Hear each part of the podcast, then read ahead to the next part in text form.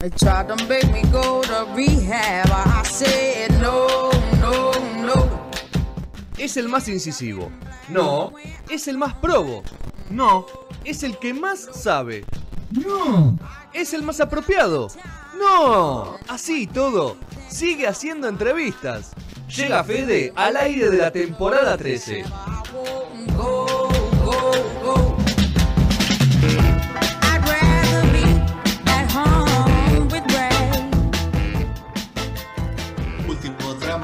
Emisión 615 de No Sonoras. Tenemos el invitado del día de la fecha, Germán Mangione. Germán, ¿cómo va? Bien, ¿cómo les va? Esperen que acomode un poquito el sonido, lo tendría que haber hecho antes, pero bueno, ahí está. Acomódese tranquilo mientras yo lo presento. Acá tengo su presentación. Periodista rosalino, asesor en diputados de la provincia de Santa Fe, parte de la cooperativa de comunicación La Brújula y director del Observatorio de la Actividad de Capitales Chinos en América Latina. ¿Todo eso en 24 horas haces, eh, Germán? ¿O dormís alguna hora? Eh, sí, todo eso, le agregamos siempre una horita, algo, una o dos horitas al día y, y tratamos de meterle. Por no consumir Bueno, cheddar. Tiene energía. Por no cuando...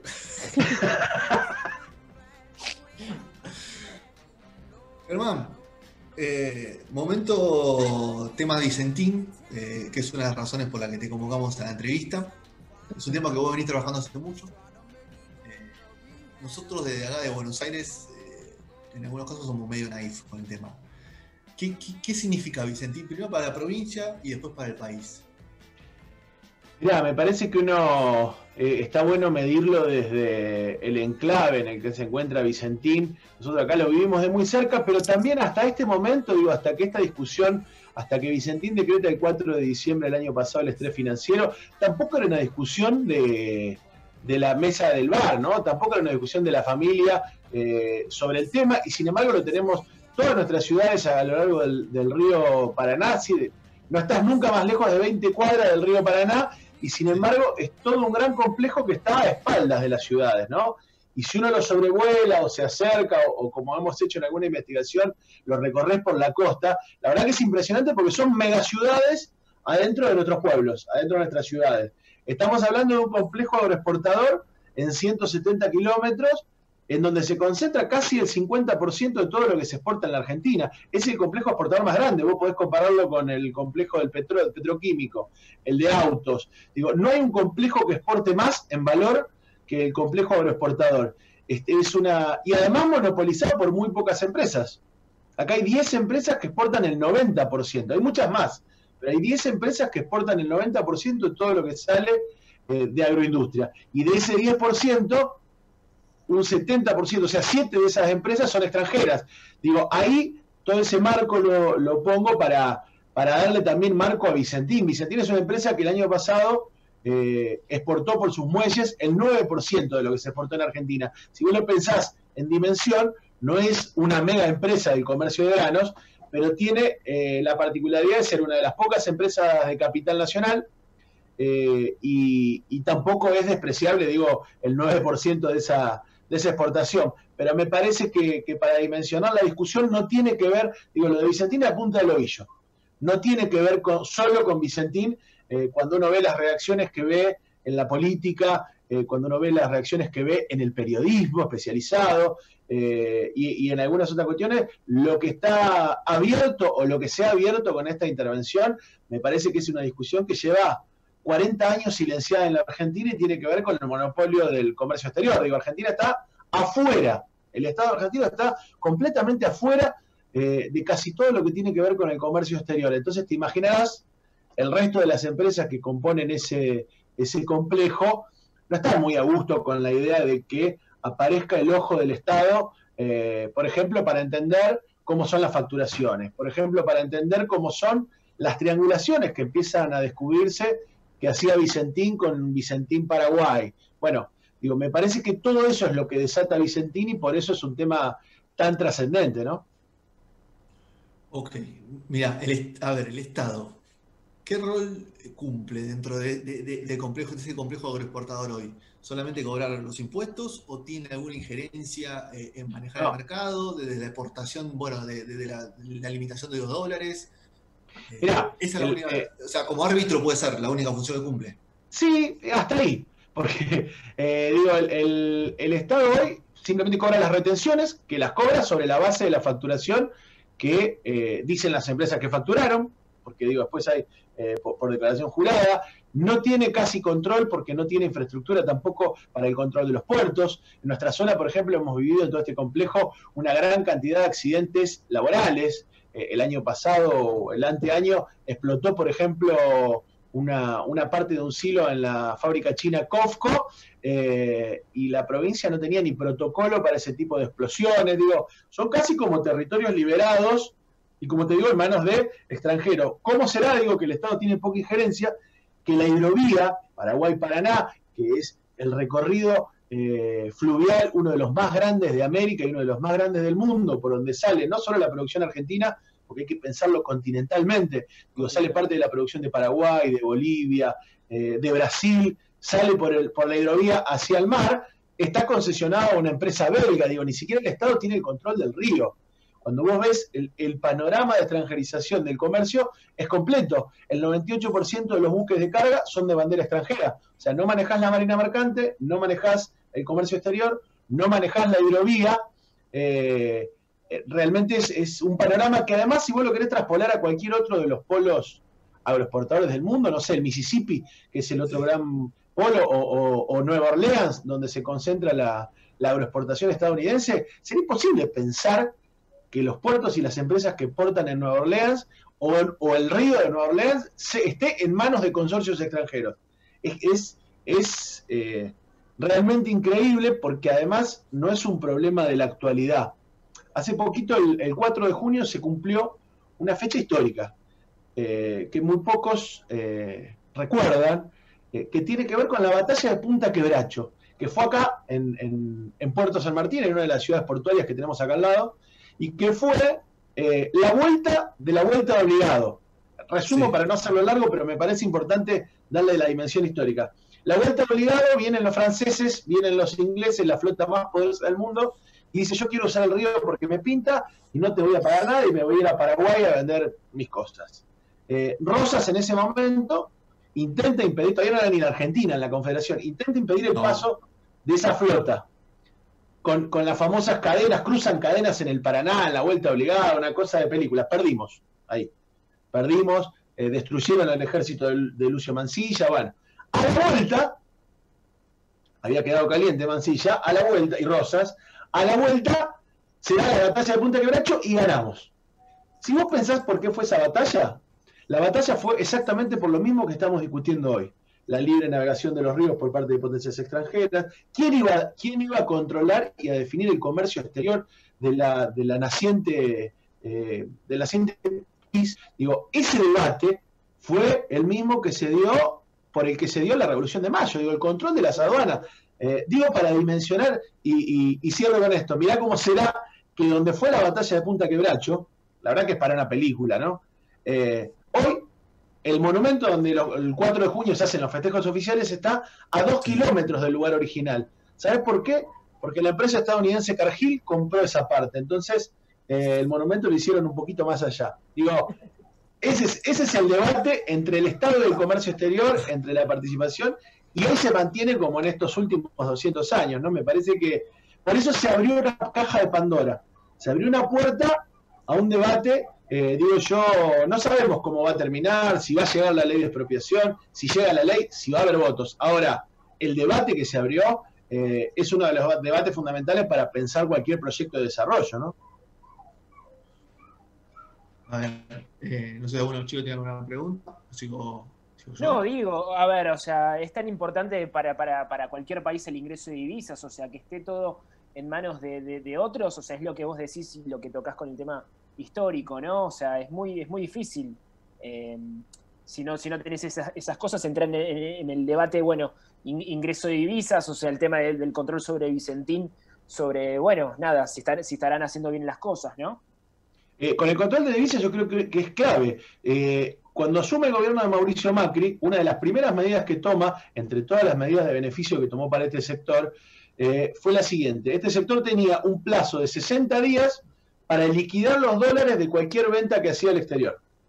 A partir de la llegada de Mauricio Macri, al mes de la, de la asunción de Mauricio Macri, eso se fue a un año. a los seis meses no les alcanzó, lo llevó a cinco años. O sea, vos vendías soja hoy desde la estadounidense Cargill y recién a los cinco años tenías la obligación de, las divisas. Lo llevó a diez años hasta que finalmente sacó la obligación de que este grupo de empresas liquidara las divisas en la Argentina. ¿Qué implica esto? Que este mismo grupo, este mismo grupo de 10 empresas, que son las que se benefician, por ejemplo, con las devaluaciones, porque venden en dólares y pagan en pesos como exportadores, son los que ingresan uno de cada dos dólares que ingresa al país. Tienen el control del dólar y a la vez son los grandes ganadores con la devaluación del peso. Digo, tienen el control monetario del país. Eso es, eh, es impactante cuando uno lo piensa en, esa cuestión de soberanía, incluso más que la soberanía, te diría, alimentaria, que también está en debate si esto es un avance o no. Pero digo, principalmente la soberanía económica, comercial y monetaria la da ese sector. No se va a resolver con Vicentín pero va a ser un primer paso, un primer espejo, un caso testigo para empezar a discutir eh, algo más grande, para empezar a discutir la necesidad de la vuelta de la Junta Nacional de Granos, ponerle el nombre que quieras si querés más moderno, eh, pero del control del comercio exterior. Me parece que hay una clave eh, con la que si no, no se entiende. Digo, estos días en Santa Fe estamos viviendo la reacción de algunos sectores, los sectores del poder real y además sus representantes en las legislaturas hoy en la legislatura de Santa Fe se discutió el tema a partir de la comisión de, seguimiento y la verdad que hay unos enconos con la idea de que el Estado se meta, un encono por parte de representantes del pueblo, de que el Estado se meta ahí, que uno no lo entiende si no entiende que son amos y señores y el rol que jugaron en, en estos años, por ejemplo, el presidente de la Bolsa de Comercio de Rosario, Alberto Paduán, uno de los dueños de Vicentín. Eran los que decidían cuántos impuestos se pagaban, qué ruta se hacía, qué pasaba con el, ferrocarril Belgrano, y bueno, mucho poder real, ¿no? No, pero a ver, em, con, todo esto de, la, incursión del gobierno, ¿no? O sea, más allá de decir expropiación, la, palabra que quieras, ¿no? ¿Esto cómo, cómo afecta el, ingreso del gobierno a, los productores y a las cooperativas? Mira, eso es lo que está en debate. Ah, hubo muchas reuniones esta semana. Hay tres, eh, hay tres entidades que reúnen mayoritariamente a las cooperativas, que son los Agricultores Federados Argentinos, que SAFA, que son las cooperativas más chicas y del interior, que tiene una deuda muy chica, una creencia muy chica con Vicentín. Después está ACA, eh, que es el principal acreedor cooperativo que, tiene puerto propio. Acá estamos hablando de otra dimensión de empresa pero también vinculado a las cooperativas, y está FECOFE, que es una de las que agrupa algunas de las cooperativas que salieron de Federación Agraria. Acá la discusión es esa, ¿no? Eh, por un lado, si el Estado garantiza o entorpece el pago a los productores o que, o que realmente los productores puedan tener eh, lo, que, lo que les debe Vicentín. Estamos hablando de casi 300 millones de dólares que le debe, que ha generado acá en el interior de la provincia, donde está la mayoría de los, de los eh, productores afectados, cortes de cadena de pago, imagínate, ¿no? Entregaban los granos. Eh, el mecanismo era, Vicentina agarraba los granos con lo que se llama un mecanismo de precios a fijar. Al productor le convenía porque te doy los granos y cuando necesito la guita eh, te pido precio, cuando está alta la soja te pido precio y me pagas. La saco. La saco. esa, es, ese mecanismo en el medio de un país que armó una estructura para la timba financiera durante el macrismo, lo que generó es que Vicentín tenía grandes caudales de dinero, que era lo que le daban los productores si vendía, pero no tenía que pagarlo, apostados a la timba. ¿No? Eso también está en medio de este debate. Hoy la, Asociación de Cooperativas Argentinas, SACA, está en contra de la expropiación, eh, porque también es parte, si bien son cooperativas, que uno ya a esta altura, eh, la palabra cooperativa va a haber que empezar a a, investigarla un poquito más en este A redefinirla, ¿no? A redefinirla. acá, acá actúa en bloque con todas las multinacionales. Sacó la Cámara de Puertos Privados de Santa Fe, sacó una solicitada donde está firmado por ACA, Bunge, Cargill, Cofco, en contra de la estatización. Eh, eh, por otro lado, AFA tiene una. Les da miedo decir la palabra expropiación, les da miedo la participación del Estado, y ahí me queda una cosa que me dijo hace unas semanas, cuando entrevisté mi programa de radio a, a Omar Príncipe, antes de, Omar Príncipe es el expresidente de la Federación Agraria, antes de que fuese anunciada esta intervención, hablábamos de la Junta Nacional de Granos, yo decía, ¿por qué hay tanto miedo de los productores a que intervenga el Estado? Y me dice, la verdad que no es entendible, porque si lo pensás, el Estado ya interviene. y mucho. El principal comprador a los productores y el principal exportador de la Argentina en el 2019 fue el Estado de la República Popular China a través de COFCO. Concentró el 15% de las compras y las ventas. Dice. Entonces me decía, el problema no es con el Estado o la intervención estatal. Parece que el problema es con nuestro Estado, ¿no? Porque el Estado participa. No, pero a ver, tal, tal, también tal vez es el miedo a una persona, ¿no? Más que nada, el tema es un enfrentamiento político. Sí, eso está claro, eso, eso creo que está claro y que es el gran desafío también demostrar que el Estado puede... No solo una persona, hay una parte que es así, hay una pelea ideológica, una grieta ideológica que muchos alimentan además por conveniencia eh, y que existe. Eh, por otro lado, hay una historia de un Estado interviniendo siempre de la peor manera. Digo, no, no, no, no es solamente, digo, para con una parte de los productores. Vos pensás que en los últimos 20 años desaparecieron cerca de 100.000 productores pequeños y medianos en la Argentina y la tierra se concentró en menos manos. Esto censo 2018, el censo agrario 2018 comparado con 2002. Bueno, ahí hubo un Estado que no es que está ausente, interviene de la peor manera.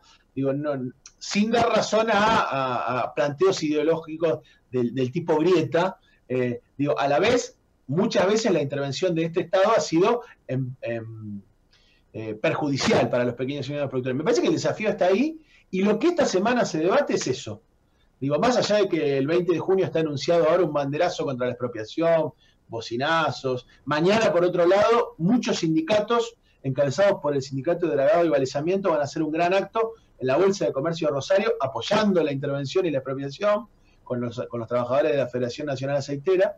Eh, pero más allá de eso, y de que algunos dicen no va a salir, ¿eh? esta semana lo que se está discutiendo en Casa de Gobierno de Santa Fe, en reuniones con las cooperativas, es qué tipo de estructura va a tener, qué propuesta va a llegar al Congreso para discutir de la nueva Vicentín, la Vicentín eh, pública. Ahí va a haber un desafío. Si esto sale mal, por más que es un gran avance, va a ser un retroceso en muchos otros sentidos, ¿no? te lo dije, con este Estado nos van a chorear, con este Estado eh, me parece que es una oportunidad histórica que uno tampoco, y esto me hago un paréntesis, no es que tiene una confianza ciega en el Estado argentino, porque, bueno, por todo eso, ¿no? Eh, con lo cual, eh, se va a abrir un debate. Y ahí me parece que está lo otro. Si va a haber control social, si va a haber participación de los sindicatos, si va a haber un montón de cuestiones que tiene que haber para que esto avance de la mejor manera. Muy bien, Germán, impecable. Impecable. Esto, es algo más profundo. La verdad que me quedan varias preguntas, pero estamos ya recorto horario. Pero, pero e, es muy claro eh, que esto va más allá de una empresa o acá hay un debate político donde hay varios actores. Es una lucha de poder histórica que, bueno, que hoy tiene un nuevo capítulo. Así que. Y una cosita chiquita. Y te dejo un capítulo más. El año que viene, además, se vence después de 20 años la concesión de la hidrovía Paraguay-Paraná, que además de traer eh, cereales, es la encargada de traer la droga, las armas, exportar, digo, todo eso. Eh, con lo cual, digo, este debate además es la puntita de la mecha de ese otro debate. Digo, está, está en juego un rumbo de la Argentina y no solamente un problema de una empresa. Muy bien. Germán, muchísimas gracias por el tiempo y por la entrevista. La repetiremos con, con el panorama un poquito más claro. A ustedes cuando quieran. Gracias por el espacio.